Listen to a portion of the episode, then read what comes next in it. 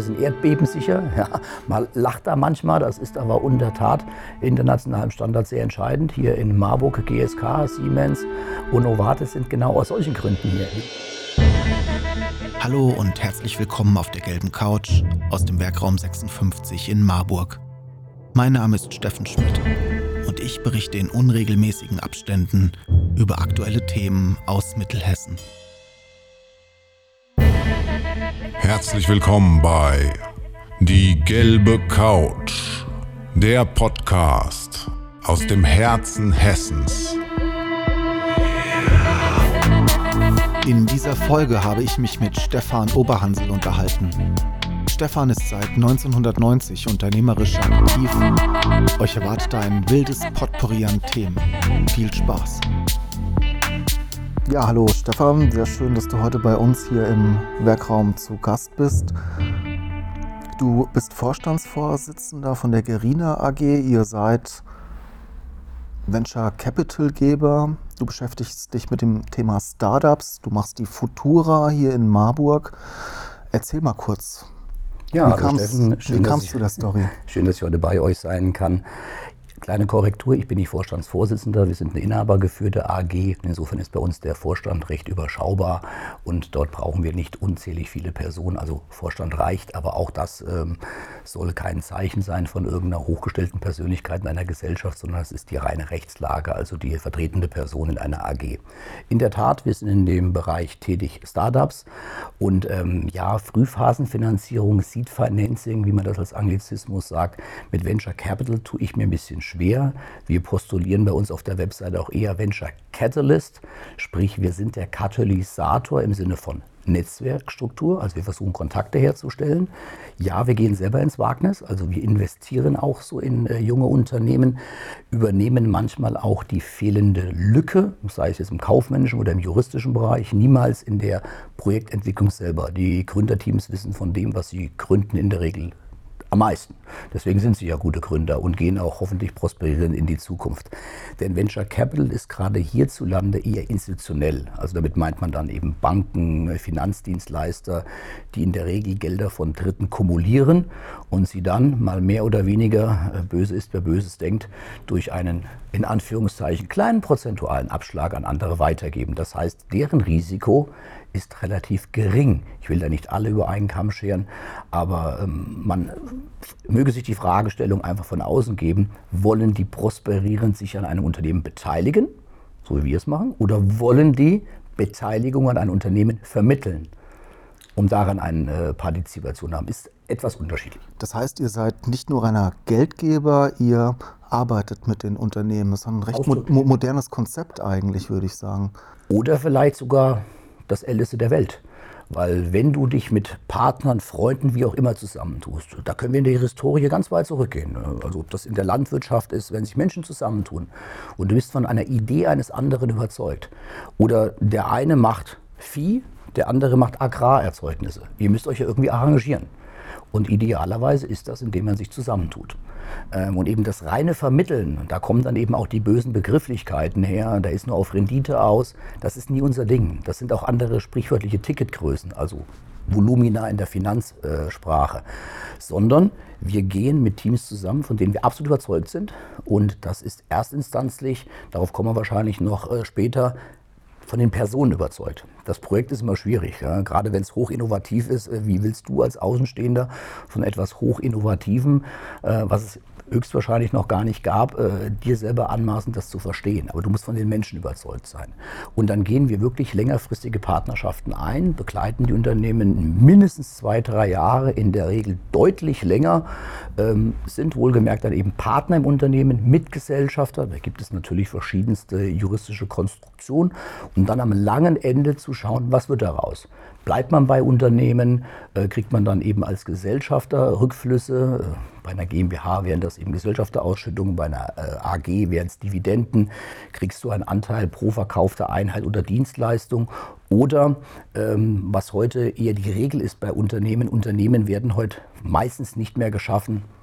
Ich gründe, und vererbe das dann später irgendwann mal an meine Enkel. Unternehmen haben heute einen gewissen Zeitzyklus und dann verschwinden sie auch. Heißt das, sie werden von anderen verkauft, sie adaptieren sich oder sie haben einfach ihre Zeitachse überschritten. gerade hier in unserem beiden Bereich auch Telekommunikation, IT, da gab es Prozesse, die hat vor drei, vier Jahren jeder nachgefragt. Das gibt es heute ein Apple und ein Ei, für einen Cent in der Cloud.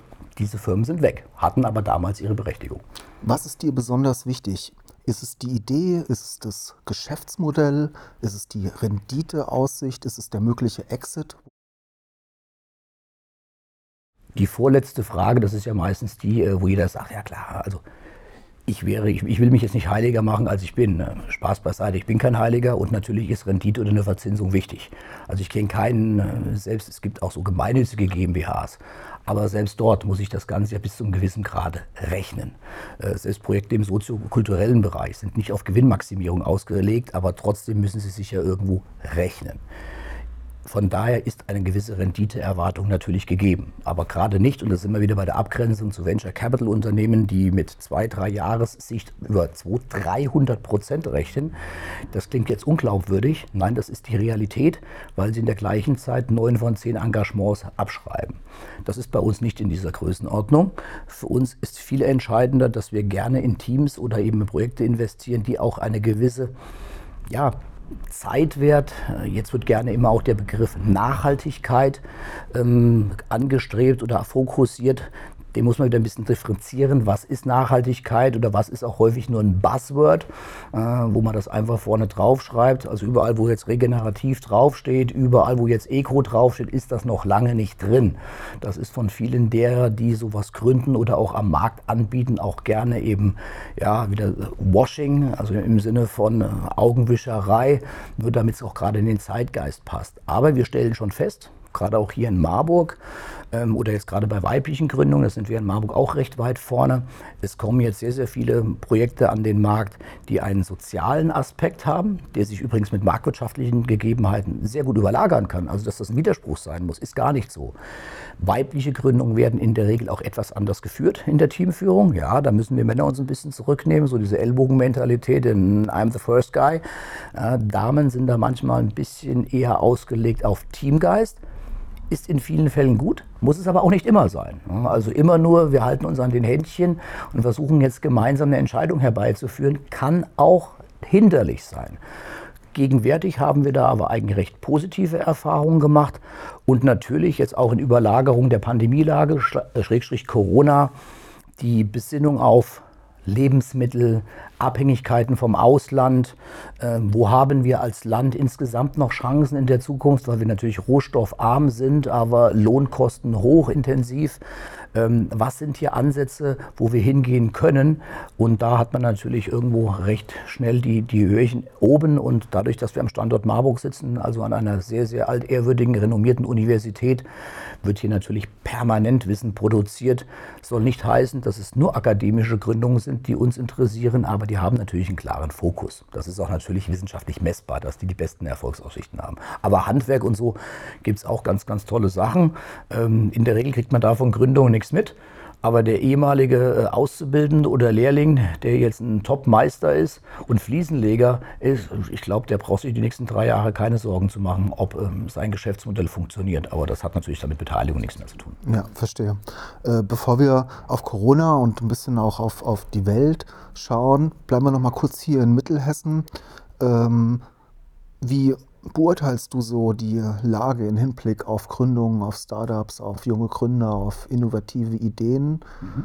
Wünschst du dir mehr oder beziehungsweise was tust du auch dafür, ja. dass es mehr Ideen hier äh, das Licht der Welt erblicken können? Also die Chancen, sprich das Potenzial ist eigentlich perfekt. Ich meine, wir sind mitten in Deutschland, wir sind mitten in Europa, wir haben die Finanzmetropole äh, direkt vor der Haustür.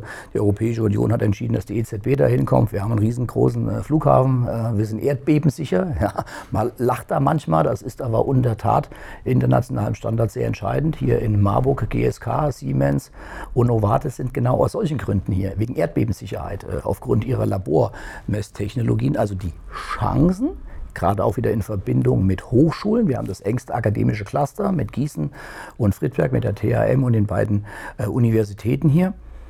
Die Umsetzung, ja, da könnte, nennen wir es jetzt mal auch wieder landwirtschaftlich Nährboden, da ist noch Luft nach oben. äh, gerade wenn man es mit anderen Standorten, sei es hier in Deutschland vergleicht oder auch mit dem Ausland. Aber da tut sich eine ganze Menge. Da soll man nicht alles schlecht reden. Und die Lebensqualität, speziell hier bei uns in Marburg, äh, das geht dir sicherlich genauso wie mir. Also jetzt müssen wir auch mal ein bisschen die Brust schwellen. Marburg ist eine der schönsten Städte von Deutschland. Da gebe ich dir durchaus, gebe ich dir durchaus recht. Erzähl mir was zur Futura. Ja. Äh, Futura haben wir vor, Entschuldigung, in einigen Jahren etabliert, um eine Art Gründermesse darzustellen. Gibt es viele, die sich etwas abgrenzt von vielen, die rein am Universitären andocken. Wir wollten etwas etablieren, was ein kleines Stück weiter ist, äh, sprich die Gründer schon aus dem reinen Prototyping, Labor. Äh, wir versuchen da mal so die ersten Steps zu machen, raus sind schon dann die Unternehmen, also sprichwörtlich die Rechtsform steht. Wir haben schon ein bisschen skaliert. Wir haben aus der Stückgröße, wenn es im produzierenden Bereich ist, eins auch mal 10 gemacht. Wir haben die App nicht nur entwickelt oder wir wollen sie nicht entwickeln, sondern die App hat in den letzten Monaten auch gezeigt, dass sie von Stichgröße N1 auch auf 10.000 äh, User-Leads oder was auch immer kommt. Ähm, und dieses Event verbinden mit einem oder kombinieren mit Netzwerk, Matching, weil das ist in dieser nennen wir es jetzt mal Industrie, natürlich ganz entscheidend. Sprich, es ist meistens ein zweitägiges Event wo man eben an dem einen Tag gute Kontakte aufbaut. Denn gerade im Bereich Venture Capital, Privatanleger, Business Angels, diese Menschen haben auch alle einen vollen Kalender und suchen sich halt schon sehr genau raus, wo fahre ich hin. Die bekommen im Grunde genommen jeden Tag x Businesspläne. Die wissen aber auch, dass unter diesen vielen Businessplänen meistens nur eine ganz kleine Nadel dabei ist, die es erstmal gilt zu finden. Und das soll oder sollte die Futura sein. Dieses Jahr, das nur vorweggreifend, ähm, ist das natürlich unter Corona auch ein bisschen anders. Es gibt hier in Marburg beziehungsweise auch in Mittelhessen noch ein zweites Event, das Startup Weekend. Das sollte dieses Jahr auch im Frühjahr stattfinden. Wenn wir Frühjahr oder spätes Jahr sagen, muss man einer Universitätsstadt natürlich mehr ergänzen. Sommersemester, Wintersemester. So tickt eine Unistadt. Und äh, die Kollegen des Startup Weekends, die wir sehr schätzen, die wir alle kennen, freundschaftliche Beziehungen, konnten das jetzt wegen Corona nicht. Insofern haben wir aus der Reihe dieses Jahr auf äh, unserem ursprünglichen Termin Starter Weekend und Futura zusammengelegt. Da hängen auch noch verschiedenste Interessenslagen mit dran. Äh, die Kollegen hatten schon eine Räumlichkeit und insofern war das, glaube ich, eine gute Entscheidung, dass wir dort äh, eine Situation machen, dass wir das eine in das andere integrieren. Passt hervorragend und schauen wir mal, was da entsprechend bei rauskommt. Wir im Werkraum 56 produzieren Videos, Fotos, Podcasts und Texte für Unternehmen, Institutionen und Persönlichkeiten. Wenn auch du deine Geschichte mit digitalen Medien erzählen willst, helfen wir dir gerne. Ruf doch einfach bei uns an. Wenn wir jetzt aktuell auf die Startup-Szene gucken oder allgemein äh, Richtung Unternehmen gucken, da hat Corona einiges verändert. Es hat sich in gewisser Weise in den letzten Monaten äh, die Spreu vom Weizen getrennt. Man hat recht deutlich gesehen, welche Geschäftsmodelle zukunftsfähig sind und welche vielleicht nochmal nachgeschärft werden sollten. Wie ist da dein Blick auf die Sicht? Wie hat Corona und Innovation, wie hängt das aktuell zusammen? Wenn du mir gestattest, würde ich das zweiteilen. Wir hatten schon in der Zeit vor Corona, was ich übrigens sehr gut finde, hier in Deutschland, Deutschland ist immer was Nachhaltigkeit, regenerative Energien, das lenkt natürlich auch mit unserer Historie unserer Volkswirtschaft zusammen, ein Vorreitergedanken. Wir waren eben bei Solar und all diesen Dingen recht weit vorne, ähm, haben das in die Welt abgestrahlt und das tun wir jetzt auch in Bezug auf Nachhaltigkeit und Co. Das hat Corona beschleunigt. Man muss hier aber aufpassen, nicht jede heimisch gemachte Limo, nicht jede aus dem lokalen Bereich sich selbst versorgende Idee ist auch eine Idee, woraus höchstwahrscheinlich ein ganzes Unternehmen erwachsen wird. Das mag für einen zwei, drei, vier, fünf Dienstleistungsmann oder Frau Betrieb absolut ausreichend sein. Die können da auch hervorragend von leben, aber es wird nicht unser volkswirtschaftliches äh, Überleben sichern, geschweige denn ein wirkliches Unternehmen aufbauen können. Gleichwohl wichtig. Das andere müssen wir aber auch im Auge behalten. Und hier hat Corona teilweise Geschäftsmodelle abgewirkt, weil es einfach zu keinen Möglichkeiten kam. Netzwerkveranstaltungen zum Beispiel. Also ein Investor und der Person wollen sich kennenlernen. Ich wüsste jetzt nicht, ob ich nach dem siebten Zoom oder Webinar äh, in Personen investieren würde, die ich nie physisch mal gesehen habe. Also dieses klassische, äh, wie, wie, wie, ticken die, wie, wie, ja, also Klammer auf, Klammer zu, riechen die. Ähm, ich habe mir das vor Ort mal angeschaut, was die machen. Das ist schwierig in, in solchen Zeiten. Und da hat es viele nicht nur zeitverzögert, also die, die die Zeitverzögerung genutzt haben, um vielleicht irgendwo im Code nochmal nachzuprogrammieren. Ähm, es gab auch die eine oder andere Möglichkeit für den einen oder anderen oder das eine oder andere Gründerteam, sich über Guckgeld oder Förderung über Wasser zu halten. Aber es sind wohl auch einige verschwunden, die aber gar nicht zum Scheitern verurteilt waren, sondern weil einfach jetzt diese Corona-Zeit war. Schade. Andere, hatte ich gleich im Satz schon mit drinne, haben es genutzt, um eben den Innovationsgrad nochmal nach oben zu schrauben. Und es entstehen auch ganz neue Modelle, wo uns jetzt Corona, glaube ich, sogar auch weltweit zugezwungen hat. Eben was? Coworking, Homeoffice. Wie verbinde ich das mit Familie? Äh, wie kann ich Dinge erarbeiten, die uns jetzt in der Zeit nach Corona eventuell auch global ähm, irgendwo eine gewisse Zukunftssicherheit geben? Denn ich glaube, Corona, egal wie jetzt die Pandemie ausgehen oder ausgehen wird, wird uns global komplett im Denken etwas verändert haben. Hat es ja jetzt schon. Remote First statt Mobile First habe ich jetzt schon ge gehört. Absolut. Also Begrifflichkeiten wie entschleunigen, äh, wie kriege ich Konzepte hin, aber eben auch so ganz einfache technische Dinge. Ich meine, was viele Unternehmen konnten, global agierende sowieso, sich vor eine Kamera setzen. Ich meine, hier bei euch sind wir auch in einer Firma, die sowas auch perfekt kann. Und dann hast du halt Leute aus äh, Japan, aus USA und aus England, Irland und im Zweifelsfall auch noch Kapstadt zugeschaltet und war das Meeting da. Ja, das brech einfach mal runter auf eine Vereinsebene oder auf eine klassische öffentliche Verwaltung. Da fängt ja schon bei so Einfachheiten an. Hier hat ja gar nicht mal jeder Notebook. Ganz zu schweigen dann von Kamera oder Sicherheitsaspekte. Ich habe noch nie mit äh, Mikro gesprochen. Das geht dann bei solchen Personen los. Aber die mussten es jetzt eben auch. Äh, Verwaltungseinheiten, bleiben wir hier bei uns zu Hause, Kfz-Zulassungsstelle. Nicht mal hinfahren, anmelden, sondern Termin. Das hatten manche nicht auf dem Schirm. Also auch in so einem ganz einfachen Business. Ich mache Auto an und Verkauf, habe das Jahrzehnte so gemacht, irgendwo ein Nummernschild zu holen und geht jetzt auf einmal nicht. Braucht drei, vier, fünf Wochen Zeitverzögerung. Auch dort wird es Lösungen geben. Und im Hochtechnologiebereich ähm, stellen sich jetzt zukünftig natürlich Fragen, um jetzt auch mal wieder drei oder vier Buzzwords zu geben. Künstliche Intelligenz, Quantencomputing, 3D-Druck. Bei 3D-Druck, alles was mit physischen Dingen zu tun hat oder Haptik, behaupte ich jetzt gewagt, auch wenn wir das Land der Druckmaschinen waren, da spielen wir keine Rolle mehr, weil es einfach andere Länder gibt, die können das aufgrund ihrer äh, Personalkosten und auch der Rohstoffe ganz anders darstellen. Künstliche Intelligenz, da sehe ich für uns große Chancen in Deutschland, gerade mit unseren tollen Universitäten. Die werden teilweise viel schlechter geredet, als sie sind, auch im internationalen Ranking. Da wiederum, das hattest du vorhin schon gefragt, Nährbodensituation, dürfen wir vielleicht bei der staatlichen Stelle mal nachfragen. Ein Beispiel, hm, Besserwissende mögen mir jetzt die Zahlenwerte korrigieren, die ich jetzt sage. In Deutschland sollen, glaube ich, drei Milliarden für die KI ausgegeben werden in der nächsten Zeit. Allein die Tongcheng-Universität in China, eine einzige Universität, kriegt das Zehnfache. Ähm, also wenn wir dort auch nur ansatzweise global irgendwo mitreden wollen.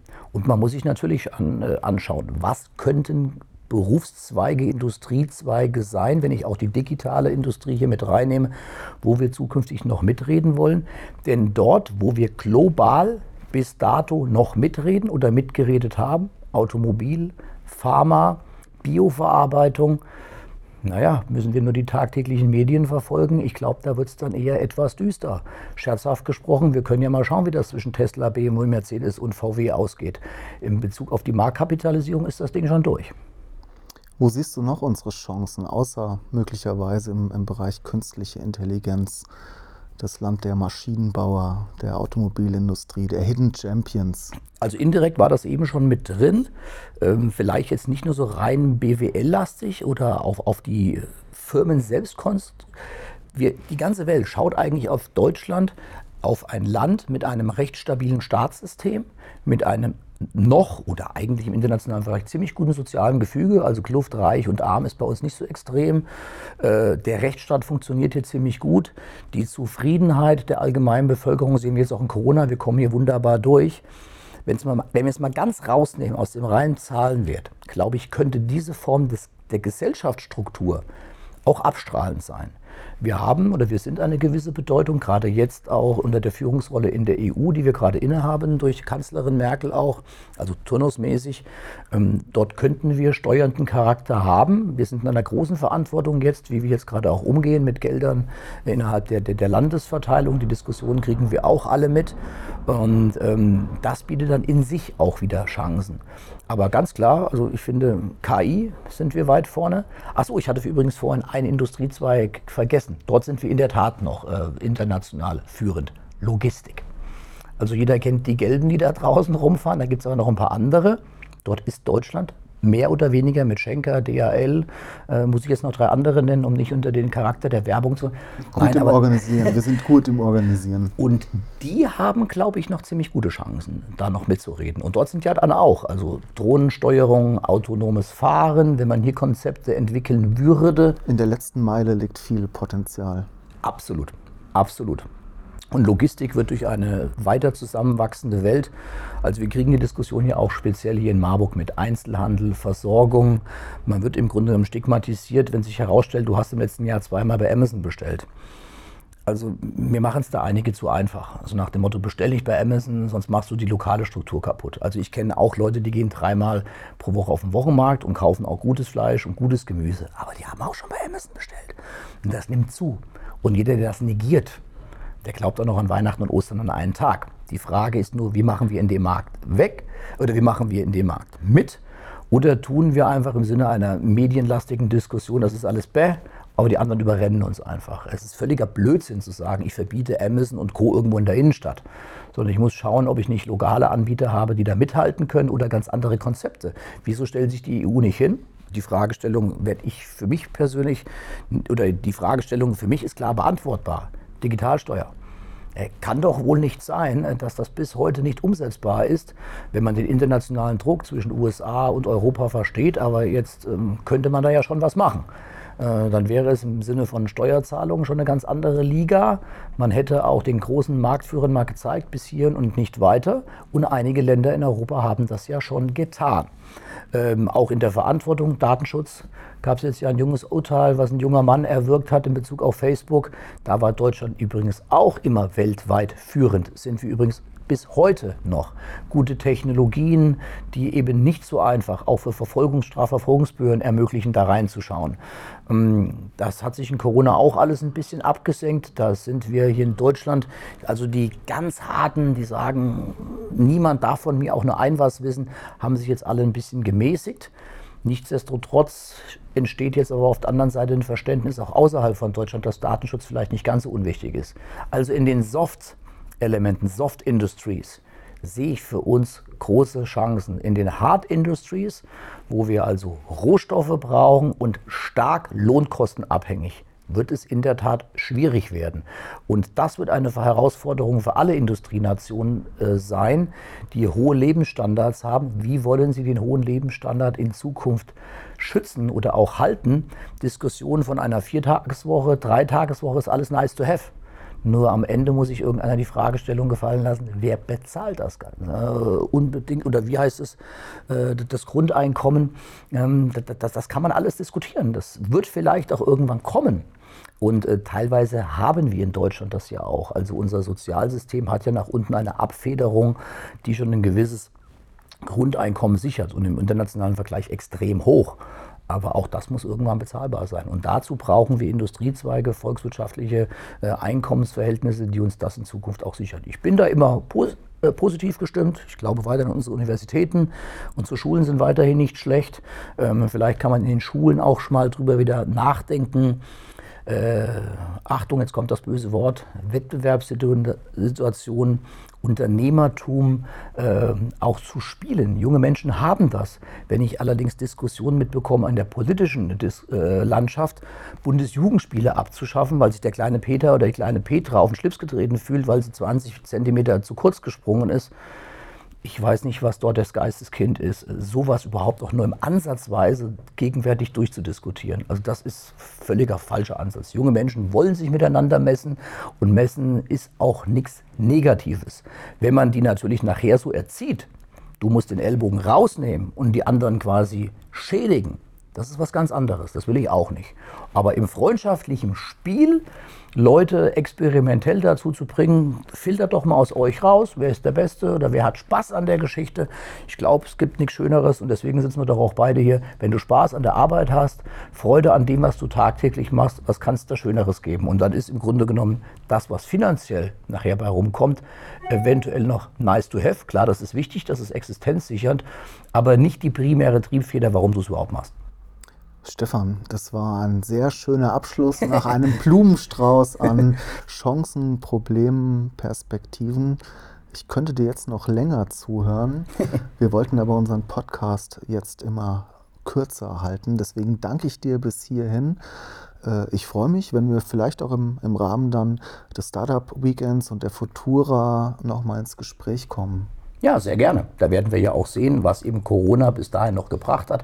Chancen und Risiken. Ähm, ich äh, habe jetzt schon Kenntnis davon, dass dort zwei, drei Teams auch vortragen werden, die eben genau in diesem Umfeld auch sind, die jetzt in Corona gewachsen sind oder sich adaptiert haben. Und ja, vielleicht können wir dann gemeinsam etwas berichten. Übrigens auch mit Wurzeln hier in Marburg. Ist doch schön. Vielen Dank, dass ich hier sein durfte. Ich freue mich drauf. Danke dir auch, Stefan. Bis zum nächsten Mal. Ciao. Ciao, ciao. Wenn ihr mehr Geschichten für uns habt, wenn ihr Gesprächspartner für uns habt, schreibt uns doch einfach eine Nachricht auf info.wr56.de oder nutzt das Kontaktformular auf unserer Webseite. Abonniert diesen Podcast auf iTunes, verschickt ihn an eure Freunde und Verwandte, an jeden, der gerade Zeit hat, Podcasts zu hören.